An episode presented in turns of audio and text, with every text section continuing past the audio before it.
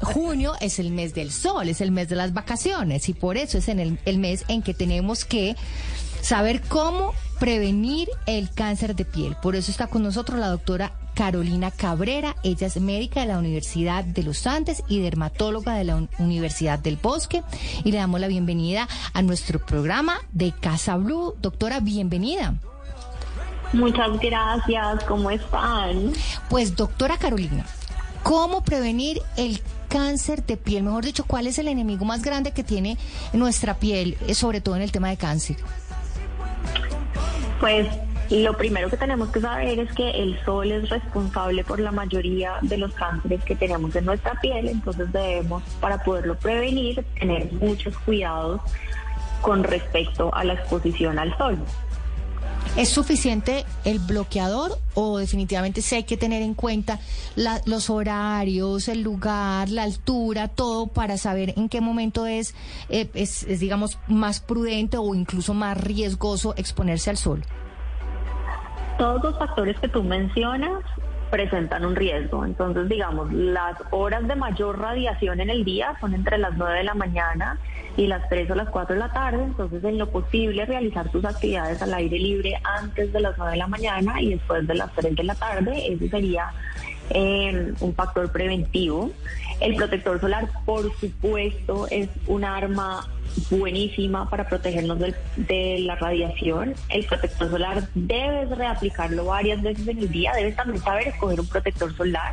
Idealmente un protector solar que tenga un SPF mayor de 30, que diga que sea de amplio espectro. Eso quiere decir que te va a proteger contra la radiación UVA, contra la radiación UVB y contra la luz visible, que todos son rayos que se emiten por el sol. Y el protector dura más o menos cuatro horas en tu piel, pero si estás realizando actividades al aire libre, debes reaplicarlo cada 90 minutos porque con el sudor y con la actividad él se va gastando o va perdiendo su efectividad. Entonces debemos utilizarlo más veces cuando estamos en vacaciones. Doctora, pero ahí yo tengo una duda, la interrumpo, porque usted dice 30, 40. Yo tenía entendido que ese número es el número que dura la piel con la protección del bloqueador. 30, 40, 50. Realmente el SPF es un factor logarítmico, entonces no es muy fácil que lo traduzcamos al tiempo en el que estás eh, protegido de la exposición. Sí es un poquito el tiempo, pero no es un tiempo de 30 minutos o 40 minutos o 50 minutos.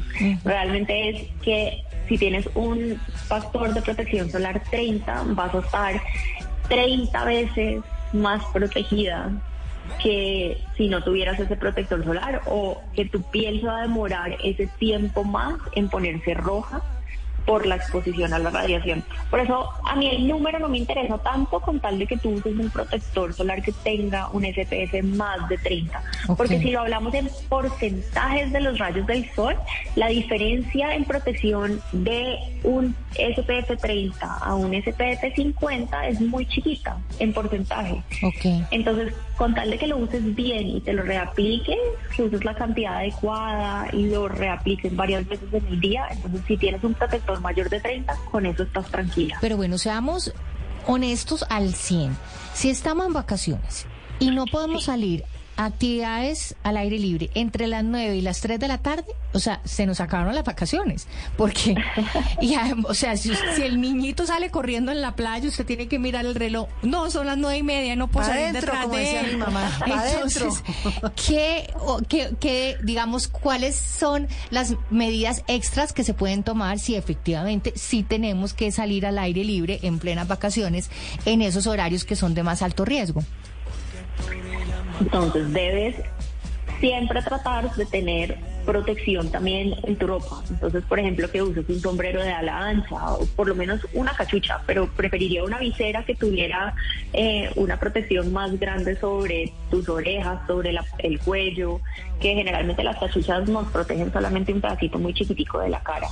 Que uses eh, gafas de sol, si puedes utilizar vestido de baño que tenga protección contra la radiación, porque hay telas que tienen UPF que también te protegen contra la radiación. Si puedes utilizar, o sea, si no necesariamente estás en vestido de baño, pero pues puedes usar telas ligeras que sean de manga larga o de pantalón largo. Em, tratar de buscar la sombra, o sea, lo que dices tú, pues sí, a veces los niños salen corriendo y uno sale detrás de los niños corriendo, pero pues no estás todo el tiempo corriendo detrás de ellos, sino que si paras un ratico a descansar, trates de parar un ratico a descansar estando en un sitio que tenga sombra, o sea, debajo de un árbol o debajo de una carpa, eh, de un parasol, eso, esas también son medidas que puedes tomar. Bueno, en ese orden de ideas, con tanta cosa que me toca llevar a la playa, me toca comprar maleta extra. Me voy a quedar en la casa. Y ahí viene un tema que me parece complejo. Y es que, como dice Patri, al 100 seamos honestos, yo jamás me pongo bloqueador solar cuando estoy en la casa. Es importante y realmente protege. Es decir, uno piensa que solo se lo tiene que poner cuando está directamente al aire libre o expuesto a los rayos del sol. Pero estas luces de, y creo que hasta la luz de la... Pero la casa, yo hablo porque estas ya uno sabe, pero las de la, pantalla del computador, y eso, creo, no, sé, doctora Carolina. Tienen toda la razón. Cuando estamos adentro de la casa, el 60% de los rayos del sol pueden estar adentro de la casa acompañándonos. Y además tenemos luces artificiales, tenemos la exposición de la pantalla del computador, la pantalla del celular, porque hoy en día vivimos pegados del celular. Eh, ese, el celular también emite radiación, de la cual también nos deberíamos de proteger. Eh, a mí me gusta explicarlo así. Si tú puedes abrir los ojos y puedes ver, quiere decir que hay radiación, porque tus ojos te estimulan por la luz visible. Entonces, si puedes ver, quiere decir que hay radiación de algún tipo a tu alrededor y que deberíamos estar protegidos. O sea, todo el tiempo, todo el día. No importa si estás en casa, en un parque, de vacaciones, el bloqueador solar debe ser todos los días, todo el tiempo. Antes, por ejemplo, los niños, por supuesto, pero quienes nos maquillamos, antes de la primera crema, de la base o, o, después, no sé cómo se hace. Si después de que uno tiene la cara limpia, se aplica el bloqueador y después o sea, ¿cómo es el paso a paso? sí. El paso a paso es que tú te lavas tu carita, debes aplicar lo que tú apliques usualmente, bien sea tu contorno de ojos, tus eh, antioxidantes, tus hidratantes, luego te pones el protector solar y encima te maquillas. Hoy en día tenemos un arma que nos encanta a los dermatólogos, que es el protector solar con color. con color. Para las mujeres que nos gusta el maquillaje, podamos repetir el protector solar con mayor facilidad sin sentir que nos lo estamos poniendo encima de la base. Lo que hacemos simplemente es que a las 11 de la mañana que nos vamos a repetir el protector solar, volvemos y nos lo ponemos el protector con color que parece que nos estuviéramos retocando la base, encima volvemos y nos ponemos polvitos para matificar la piel y quedamos listos. Y les doy ahí un truquito extra, eh, las cremas eh, son de menos densidad a más densidad, o sea, digamos los serums que se absorben súper fácil es lo primero que uno se pone y de ahí vas sumando los que tienen como más consistencia. Lo más liquidito. Lo más liquidito, lo más suavecito de primero y después si vas, si vas poniendo capitas pues de, de cremas y de aceiticos y cosas, ya el aceite después ya encima no le puede poner nada más. Ya, eso ya. Otra duda que tengo ahí que hablábamos aquí fuera de micrófonos con Patri y es la vitamina D. A mí me han dicho que como uno no solamente se aplica eh, la cara, el protector solar, sino en los brazos, en el área del pecho, que pues generalmente se pone rojo, la vitamina D no penetra y que la única forma en la que uno realmente tiene la concentración que necesita es cuando toma el sol. Pero es, que tengo para decirle más. Mi médica, eh, la médica, nuestra médica funcional, ¿se acuerda la que la que me está tratando el, el tema de la menopausia? Ella me dice que tengo que sí o sí todos los días tomar el sol. Tomar el sol 12 del día. O sea, poner las, piernas al sol 12 del día, así sea a través de la ventana de, de, mi casa. Entonces mi pregunta es, ¿Sí la, o no? la, absorción de la vitamina C se hace directamente con el sol. No, la del calcio. La, del calcio, y vitamina D, perdón, no sé, la de vitamina D. Para fijar el calcio. para los huesos. Para el tema de los huesos y la osteoporosis y la menopausia y tal hay que ingerir eh, vitamina D, pero es mejor si la tomamos directo al sol. ¿Con, ¿Con protección, es decir, con bloqueador solar o no? Bueno, tienen toda la razón que la vitamina D se produce cuando se produce en nuestra piel secundario a la exposición a la radiación. No tiene que ser a mediodía tu exposición y no tiene que ser una exposición larga. Lo bueno de la vitamina D es que es una vitamina de depósito. Tú puedes producir mucha cantidad de un día que te duran esos niveles altos en tu cuerpo por bastante tiempo. Si tú quieres hacerlo todos los días, está perfecto que lo hagas todos los días. Lo puedes hacer antes de las 9 de la mañana, que es cuando el sol no es tan dañino y no tienes que hacerlo en la cara. Puedes ponerte tu protector solar en la carita, en el cuello y en el escote, también en las orejas, nunca olvidar las orejas y expones tus brazos y tus piernas y eso te va a ayudar a producir la vitamina D que necesitas y la vitamina D es la que necesitamos para que se fije el calcio en nuestros huesos. Ella de hecho tiene muchas funciones en nuestro cuerpo, también funciona eh, para mejorar nuestro sistema inmune, nos ayuda a tener buen ánimo, por eso es que en los sitios en donde hay estaciones y el invierno es tan oscuro, a las personas se les indica comprar una lámpara especial para sus casas para exponerse y eh, de esa manera poder producir vitamina D. Claro, en el Caribe la gente es más feliz. En, el, mar la vida es más sabrosa, en el mar la vida es más sabrosa. Total. Doctora Carolina, ¿qué hacer cuando las personas se pegan una insolada impresionante, así, primeros auxilios? Eh, ¿Qué pasa mucho en vacaciones? Usted las ve en el hotel por la noche cuando van a comer y no es, ay Dios Con mío. el vestido año marcado. Rojas, rojas. Eh, o sea, el dolor más impresionante. Primeros auxilios para momentos después de, de esa situación. Leche de magnesia. Bueno, yo prefiero cosas que tengan aloe, que sean gel de aloe, que sea transparente. Por ejemplo, Senderma tiene uno muy bueno que se llama hidraloe, que es muy rico porque no arde, se absorbe muy rápido e hidrata la piel. Y además, como es un gel, se siente frío. Y si uno puede meterlo además a una nevera y ponérselo Ah, frío, claro. entonces va a ayudar a disminuir esa sensación. Tratar de disminuir cualquier cosa que pueda irritar la piel más. Entonces, por ejemplo, a la gente que le gusta ponerse crema de dientes o sulfaplata, que son cosas que son como un ungüento que es muy pesado, eso puede pegársenos a la piel, irritarnos la piel un poquito más o mantener el calor dentro de la piel y empeorar la quemadura. Lo otro que uno puede hacer es tomar analgésico, tomar analgésico oral, idealmente consultar, o sea, si tienes una quemadura, puedes hasta tener una quemadura grado 1 que se te hagan ampollas. Es que eh, se hacen ampollas. Pero entonces con las ampollas ya uno sabe que tiene quemaduras grado 1. no, pues no, porque tienes que No, porque O sea, son las si ampollitas esas que se que, que, que después la piel se, se escarapela, o sea, se como que se empieza a pelar, ¿no? No, yo digo las que son como llenitas de agua. Que esa ya me parece que No, yo es creo que eso ya complicada. sí es de médico o no, Carolina. Yo preferiría así siempre consultar. Además para enseñar al cuidado y que eso no se vaya a infectar, porque es que infec- una infección también podría ser catastrófica, daño de las vacaciones. Claro, claro. En el tema del, de las quemaduras también recomiendan poner tomate. No sé si no sé si sí funcione. Con sal y pimienta. No, no, tomatico, puré, puré de tomate. Con sal y pimienta. Puré de tomate querida. Frío calma.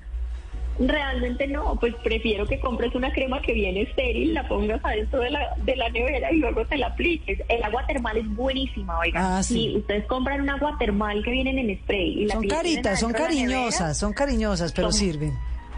Es verdad, son bastante ca- caras, pero alivian un montón y nos evitan que tengamos una infección, nos ayudan a epitelizar más rápido, o sea, que esa piel se recupere más rápido, que se te pase el dolor más rápido.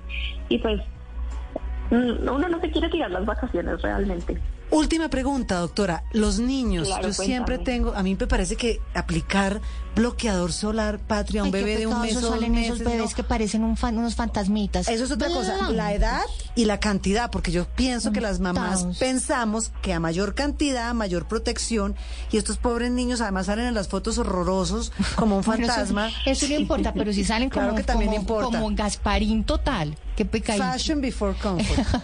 Gasparincito, sí. Pero, pero entonces, ¿cuál es la edad Con en sus la que uno... flotadores de mano así en el, en el bracito, de y blancos untados de bloqueador. Bueno, ahí entonces la pregunta es, Eso se vale, o sea, para menores de, de, de cinco años. bueno, después, después sí se ve terrible. o parece- sea, el man de camisetilla, el man de camisetilla, insolado y untado de Como bloqueador. un fantasma, no, no, no, perdí el año. Pero bueno, entonces arranquemos por los niños, no con el man.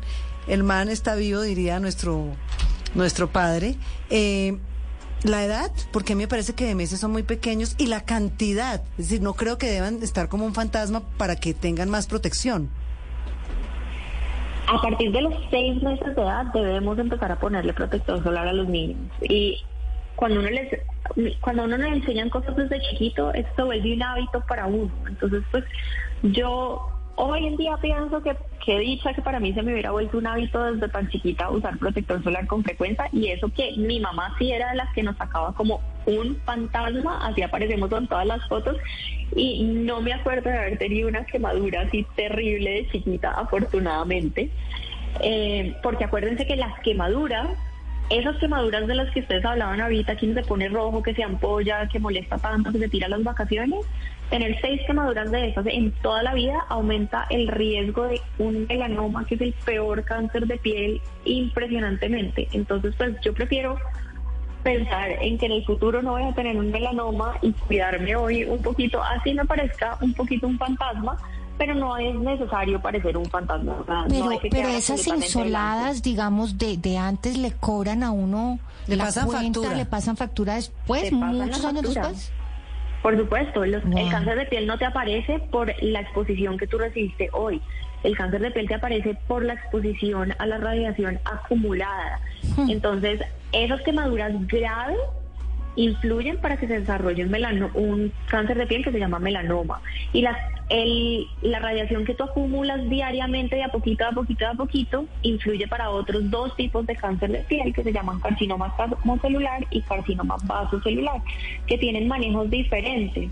Pero pues por eso si uno no quiere tener una quemadura grave, porque una quemadura grave... Sí, es la cuota inicial.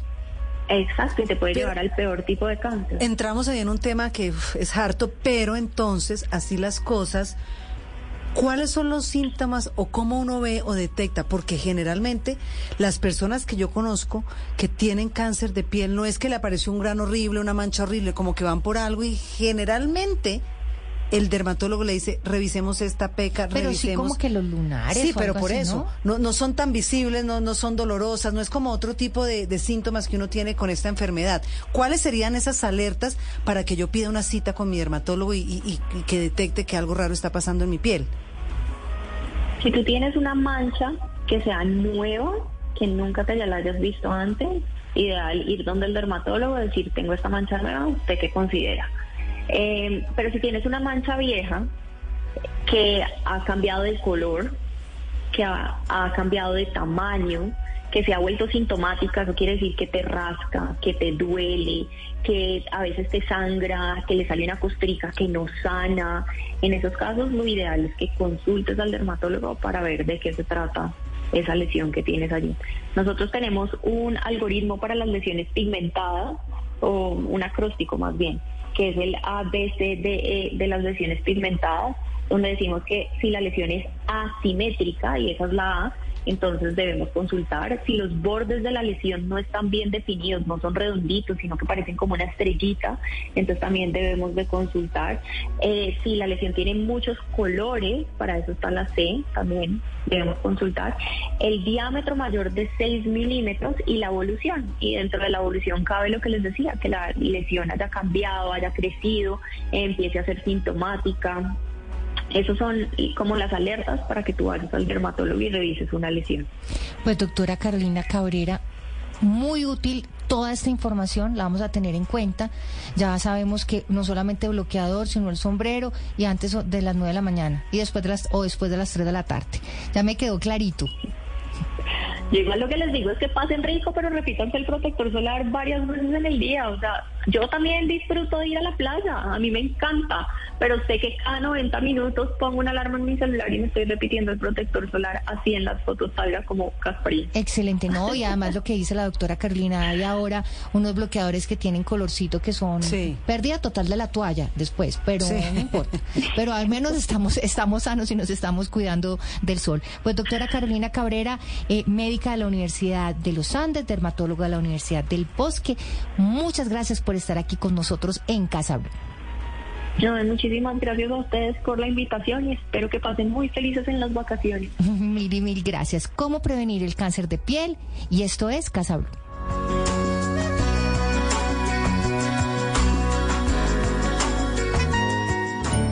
Esto es Casa Blue. Y seguimos, Patri, hablando de la piel. Por eso está con nosotros hoy Michelle Puentes. Ella es especialista de marcas de lujo de arroba Faces Beauty Colombia. Nos va a hablar de la rutina del cuidado de la piel en casa. Uno de los pasos más importantes es la limpieza, tanto en la mañana como en la noche. Debemos hacer una doble limpieza que consiste básicamente en utilizar un desmaquillante, aceite o agua micelar en caso de que utilicemos maquillaje a prueba de agua o lavable para hacer una limpieza profundidad de todo nuestro maquillaje. Luego eh, utilizaremos una mousse para garantizar una limpieza profundidad Eh, una vez a la semana debemos utilizar un exfoliante para eliminar todas eh, las células muertas que tenemos. Eh, también vamos a utilizar un tónico para balancear y tonificar el pH de nuestra piel que va a garantizar que sea ya nuestra piel esté completamente limpia y vamos a seguir con los pasos del skincare. Nuestro skincare vamos a aplicar como primer producto, vamos a empezar con el serum. Recuerda que siempre tienes que aplicar desde las texturas más ligeras a las texturas más suntuosas. El serum va a trabajar muchísimo más de adentro hacia afuera, entonces nos va a garantizar eh, mucha mayor efectividad de nuestro producto. Vamos a aplicar el contorno de los ojos con su respectivo ritual, en el que vamos a hacer eh, varios masajes de aplicación para sacarle muchísimo más provecho. Podemos aplicarlo en el contorno de ojos y también llevarlo a la comisura nasolabial para garantizar eh, mayor hidratación. Vamos a aplicar la crema hidratante para aportar hidratación y confort a la piel. También uno de los pasos más importantes y fundamentales del skincare es aplicar nuestro protector solar todos los días, tener en cuenta eh, los momentos en los que tengamos que retocarlo, también eh, semanal o cada vez que tu piel lo necesite. Podemos aplicar una, una mascarilla hidratante, una mascarilla reparadora para eh, tener muchísima más efectividad en nuestro tratamiento. Estás